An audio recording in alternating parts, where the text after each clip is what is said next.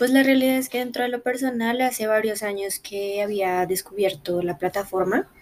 Me parece que es una muy buena plataforma donde eh, se pueden encontrar muchas ideas. De hecho, es como el fin de Pinterest. El fin es eh, compartir ideas de varias personas y redirigir a las personas a páginas web o permitirles Mm, información de forma un poco más gráfica. Eh, muchas personas pueden acceder a ella, realmente no tienen restricción de ni nada por el estilo.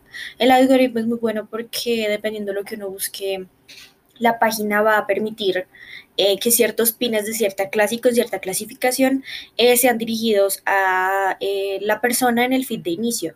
Entonces, al, al ser que ya la conocía y ya la sabía manejar, no voy a tomar como tal la experiencia de la clase para hacer mi ejemplo, sino desde la vez que lo descubrí y fue por eh, ver una imagen en Google. Y al querer entrar al sitio web del que provenía, eh, llegó, o sea, estaba el, el símbolo de Pinterest y al entrar me pedía hacer una cuenta. En tanto entré, me pidió hacer mis datos personales, hacer tableros, me explicó la sola página, me explicó cómo manejarla y he aprendido a utilizar las actualizaciones desde entonces, porque la página sí ha cambiado desde que la instalé eh, en una primera vez o desde que la descubrí eh, por primera vez. Eh, es, es, una muy buena aplicación y si tuviera que recomendarlo lo haría sin, sin pensarlo mucho.